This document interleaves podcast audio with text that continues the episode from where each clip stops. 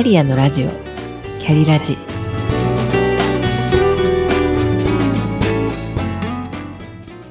この番組は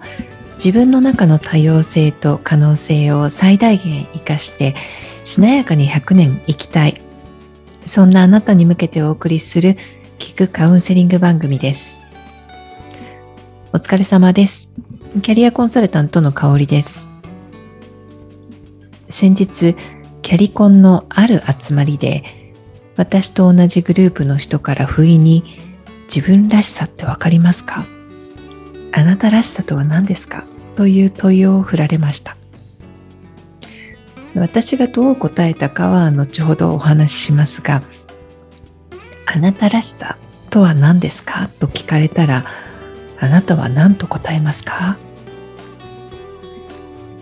？Google で自分らしさと検索したところ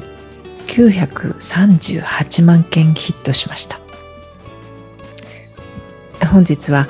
あなたが考える自分らしさとは何ですかについてお話ししたいと思います。その方がなぜ私に唐突にその問いを振ってきたのかですが自分らしさがわからないと絶賛自分らしさ探し中だったからです。その方はグループでクライアントさんを支援するお仕事をされていてメンバーそれぞれが自分らしさや自分の立ち位置を明確にしないといけないと思い込んでいらっしゃるようでした。では私がどうお答えしたか。自分の中にも多様性がありますから自分らしさはこうですと固定化して言語化するのも違うのかなと私は思いますとお答えしました、うん、さらに3歳や4歳の頃でしたら自分丸出しで本能のまま生きていたのかもしれませんが年を重ねたくさんの経験を重ねてくると自分の引き出しの中身も増えてきますしそれに伴って自分の中の多様性に気づいてきます。自分の中に多様性があるように自分以外の人たちにもまた多様性があるわけですから人によってどういうことが心地よくて心地悪いかは異なりますしまた沸点も違うように相手のテンションやエネルギー具合に合わせてある程度押してみたり引いてみたりと臨機応変に対応することで自分の心地よさを保っているところがあります。ですので決して自分が疲れてしまうほど相手に合わせるのではなくてあくまでも自分の軸があってその上で相手を尊重して対応するので、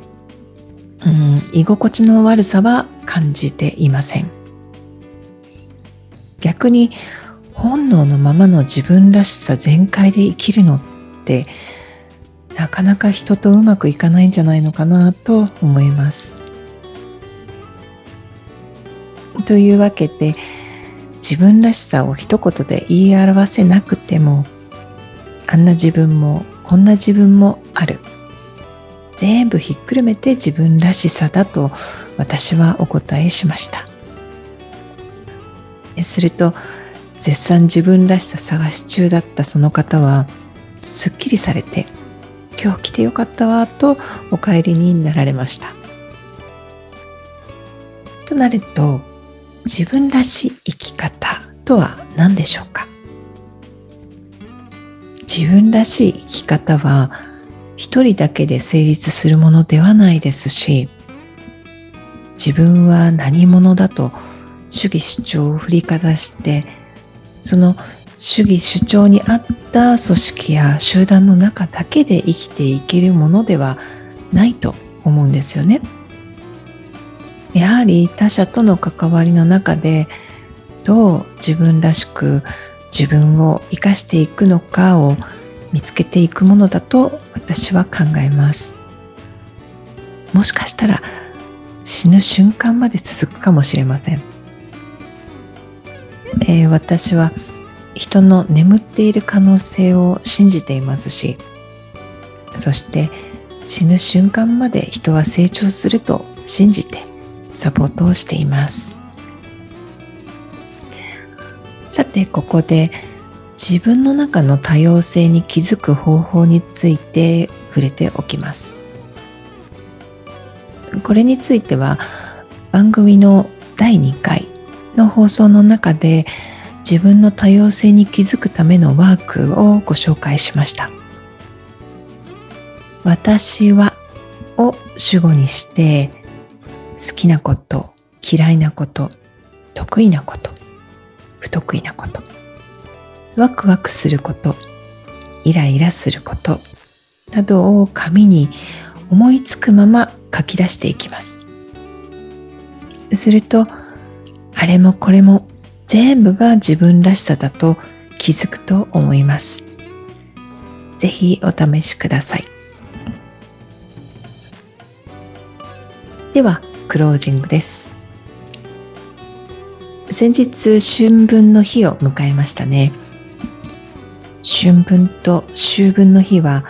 昼と夜の時間がほぼ等しくなる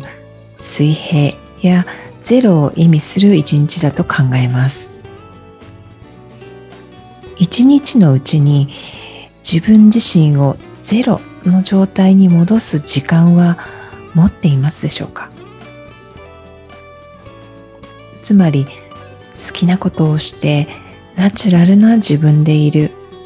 それこそ自分らしい心地よい時間や空間を持ってはいかがでしょうか。